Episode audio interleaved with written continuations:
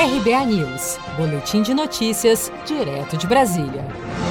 O presidente Bolsonaro afirmou na noite desta quarta-feira que as pesquisas eleitorais podem ser uma arma política para quem tem recursos e que é possível manipular os números. Vamos ouvir. Lógico que deve ter bons institutos de pesquisa no Brasil, mas, como regra, parece que é um grande negócio, porque conduz né, a pesquisa. Por exemplo, vai que você dá lá 1%, aparece na pesquisa você com 1%. Ninguém tem vontade de votar em você. Inclusive, é. quem quer votar, muita gente não vota mais. É. Então, a pesquisa é um negócio, é uma arma política para quem tem recurso e para quem tem, através de que a pesquisa é paga, né?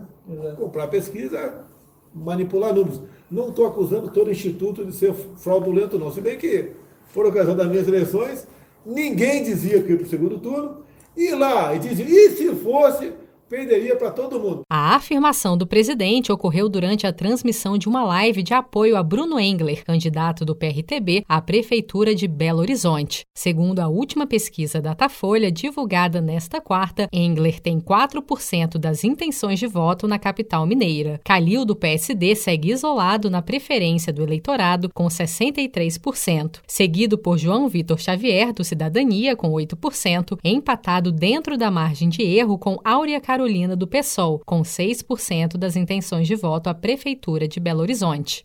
Se você quer começar a investir de um jeito fácil e sem riscos, faça uma poupança no Sicredi. As pequenas economias do seu dia a dia vão se transformar na segurança do presente e do futuro. Separe um valor todos os meses e invista em você. Poupe com o Sicredi, pois gente que coopera cresce.